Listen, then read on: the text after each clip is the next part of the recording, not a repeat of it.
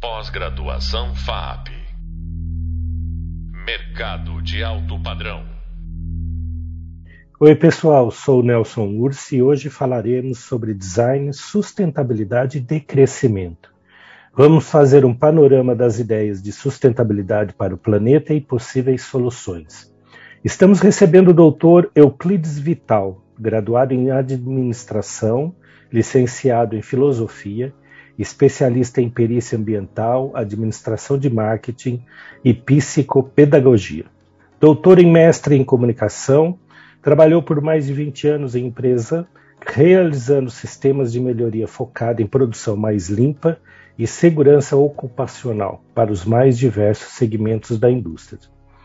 Euclides, seja bem-vindo. A gente tem um papo que nos permeia no dia a dia, é algo que a gente sempre está é, contextualizando na área do design.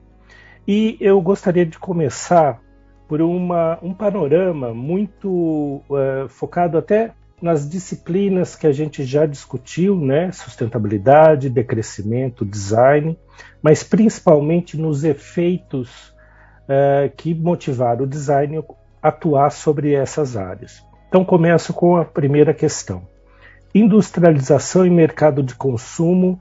Ela, é, essa industrialização ela começa no século XIX e ela vem permeando a vida da sociedade contemporânea até então, o que tem causado mudanças climáticas e aí as tecnológicas vêm para tentar resolver alguma coisa. É, com você é a palavra. Muito obrigado, Nelson. Prazer enorme estar aqui. Vamos lá, né? Já diria Mano Brown em Racionais MCs, né? Compre mais, compre mais, supere o seu adversário. Né? Na, na, mesma música ele traz que a lei da selva, consumir é necessário, né? supere o seu adversário. Modelo implantado pelo consumo, né? A industrialização trouxe aí tantos benefícios, né? E acho que a gente não tem que que demonizar absolutamente nada, mas compreender cada, cada ciclo e, e, repensar. Acho que essa é a grande, a grande sacada, né? A gente repensar as coisas.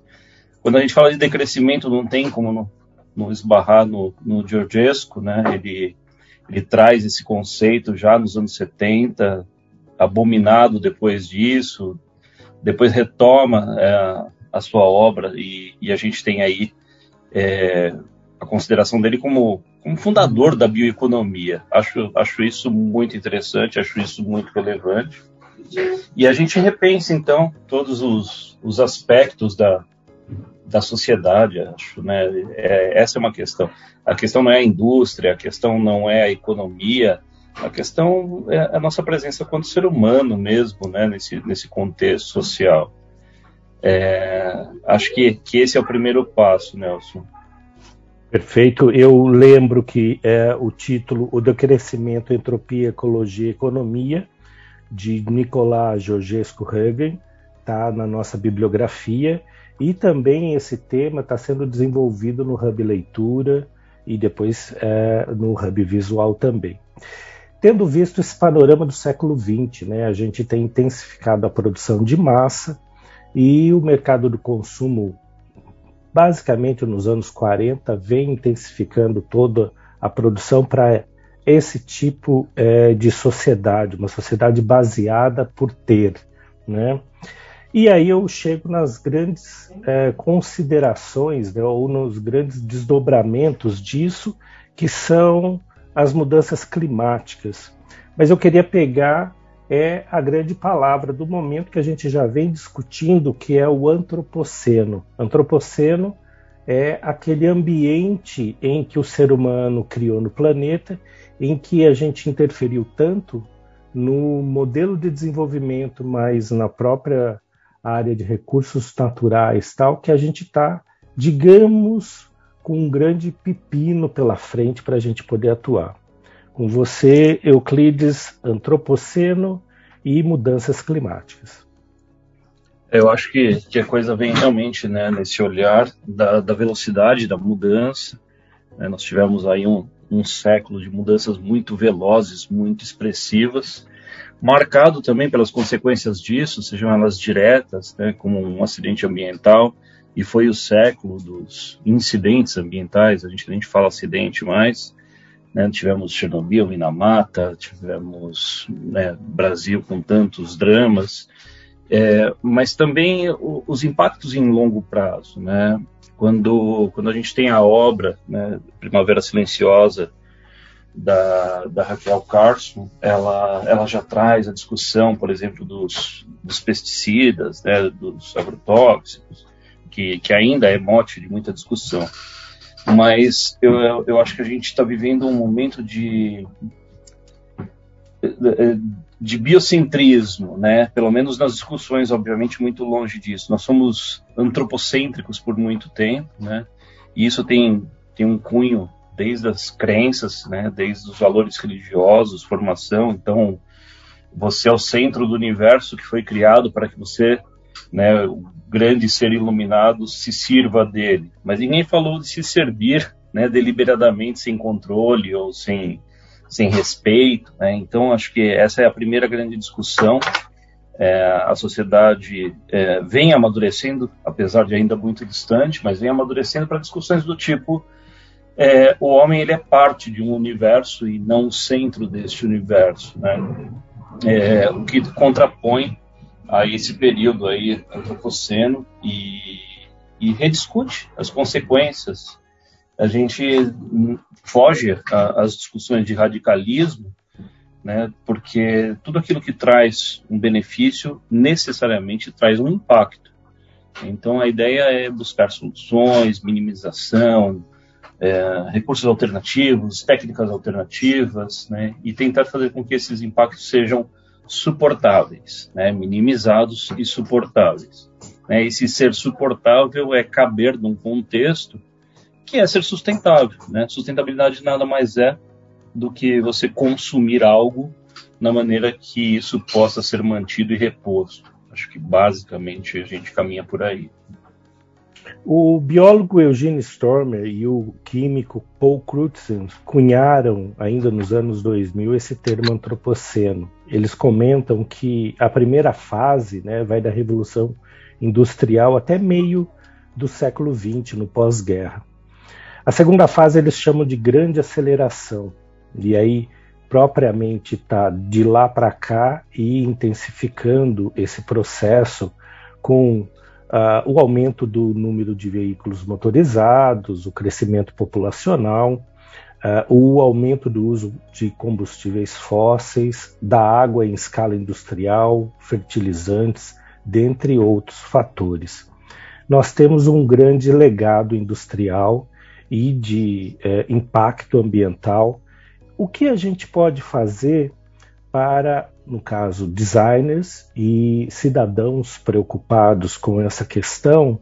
Né? O que, que a gente pode fazer? Quais são os caminhos possíveis para a gente lidar com esse momento antropocênico? Né? E um, uma questão a mais: como cada um de nós podemos contribuir no nosso cotidiano? Né?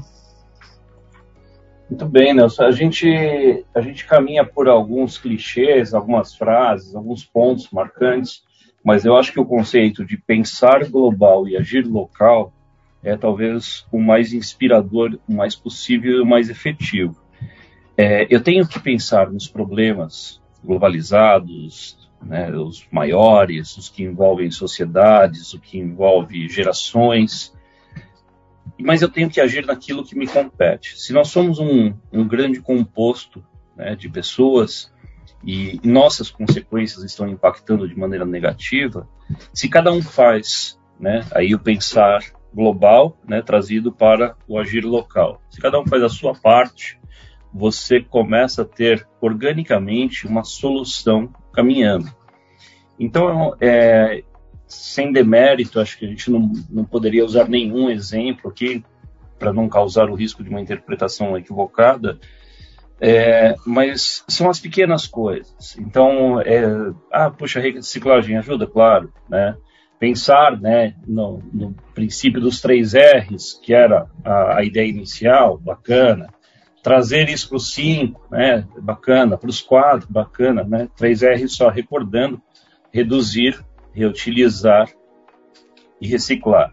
incluir o quarto R, que é o repensar. Né? Então, eu penso é, o que eu não posso evitar, eu preciso, seja por uma necessidade prática, uma necessidade emocional, eu reutilizo quantas vezes possível.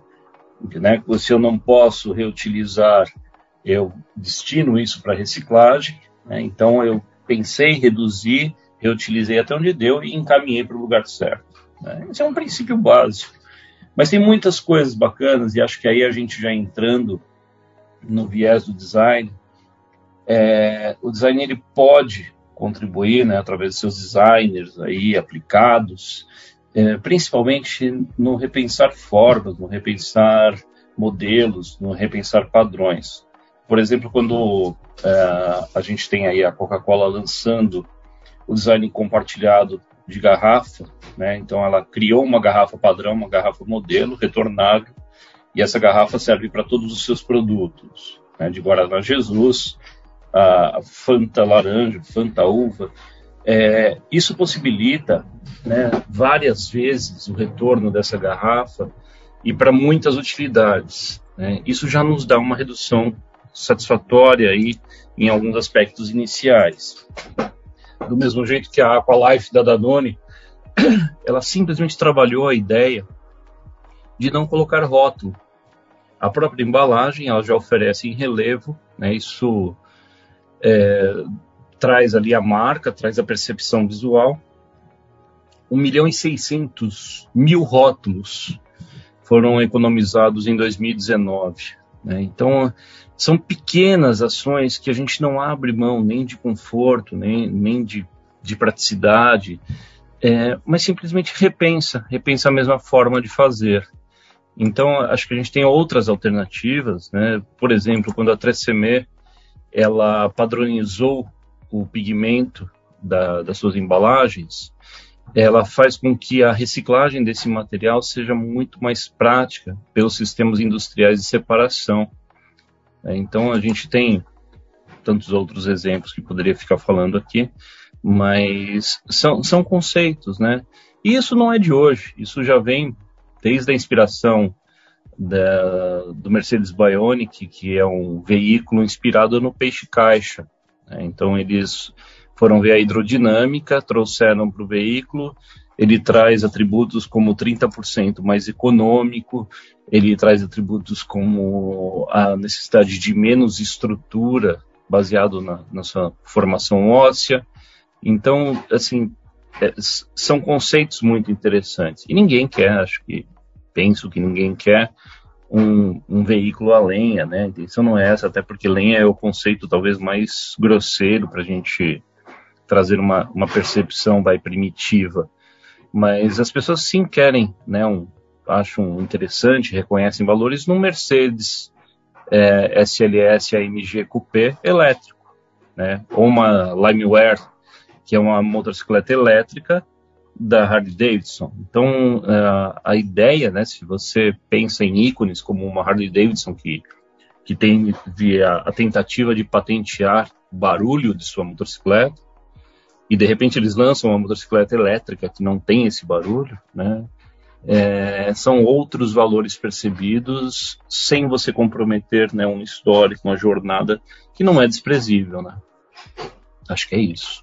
Perfeito. Quando o professor Euclides cita o Bionic, a gente está falando de biomimética, que não está dentro da disciplina, mas é uma questão é, bastante importante do ponto de vista da observação eh, durante o processo de projeto né, das coisas, em que a gente considera as próprias formas naturais como inspiração preliminar de um projeto. É, dentro do design ainda, Euclides, eu gostaria que você comentasse um pouco sobre esse viés possível da inovação, né? Ou seja, a gente recebe um legado de mais de 100 anos da industrialização, a gente atua sobre ele, começa a questionar no final do século XX, e nesse início do século XXI, a gente começa a vislumbrar uma necessidade e uma potencialidade de ação, tanto do ser humano uh, comum, do cidadão, mas principalmente do designer ou do uh, profissional de projeto, profissional de mercado que quer mudar o, o que quer mudar os hábitos do dia a dia. É, ou seja, o que o design com a inovação pode conceber é, enquanto resultados, enquanto respostas a tudo isso. Talvez seja um pouco de aprofundamento do item anterior. Bacana, Nelson. Eu acho que a gente tem, é, na verdade, é, uma responsabilidade imensa na mão do design. Né? O design ele, ele vem é, integrar as demandas da sociedade e seu tempo. Né? Eu, eu sempre enxergo que foi talvez potencializado pelo feliz fim da Segunda Guerra Mundial, o desenvolvimento de produtos, mercados, né, já que você tinha uma indústria desenvolvida para a guerra que estava agora né, começando a ficar ociosa, felizmente.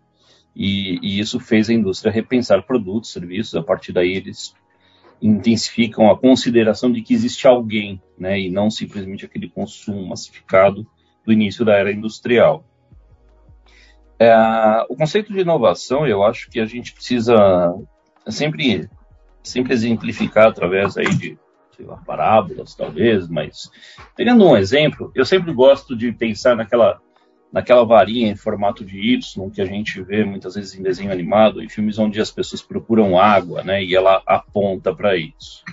Se a gente fizer uma analogia com isso, né, e considerar cada parte desse V primeiro, né, onde seguram as mãos, eu diria que nós temos ali, primeiro, o nosso padrão, né, nosso paradigma atual, nosso modelo, e na outra mão, nós temos limiares, né? nós temos circunstâncias periféricas que não têm nada a perder, né? não estão presos a desenvolvimento eh, de um novo modelo ou de man manutenção do modelo antigo. E quando você junta isso, né, e aí sai um único ponto que, que direciona para a água e aqui para nós para a inovação, é, é, quando você tem, de fato, a inovação. Então, quando a gente fala de biomimética, por exemplo, né, é, o Martim Pescador, que, que, inspirou a aerodinâmica dos trens de alta velocidade do Japão, né, e tantas outras coisas que nós podemos falar, é, você vê que você traz de uma outra área, né, de uma outra ciência, de uma outra experimentação, essa memória, e você inspira, né? É, acho que a grande questão é entender que você não aplica né, deliberadamente isso como, como vemos. Mas também é importante a gente revisitar a história. Se a gente parar para pensar, carros elétricos, eles são do início do século XIX, desculpa, do século XX, né, e fim do século XIX. É, se você parar para pensar, o facsimile, que hoje é extinto, mas ele já foi idealizado né, por volta dos anos 30. Então, são conceitos que ressurgem pela necessidade, seja ela uma necessidade emocional, seja ela uma necessidade prática, mas a, a necessidade é realmente né, a grande mãe da inovação, mas também o espírito humano, pela própria natureza, né, da curiosidade é, o, o, ser humano tende a experimentar o novo, mesmo sem estar insatisfeito com o, o, padrão que ele tem atual, a disponibilidade que ele tem.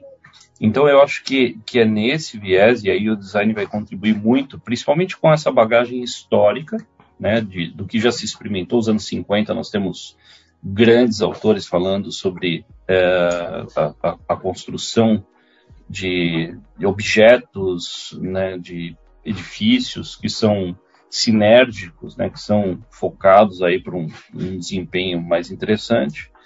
E acho que a, a, o grande direcionamento agora para o design, o grande desafio deve ser dessa visão sistêmica. Então, assim, pouco me adianta é, que eu tenha um determinado equipamento é, extremamente eficiente energeticamente se para isso ele deixa um passivo, né, é, um legado de impactos negativos, ou se futuramente ele é menos direcionado a uma destinação correta.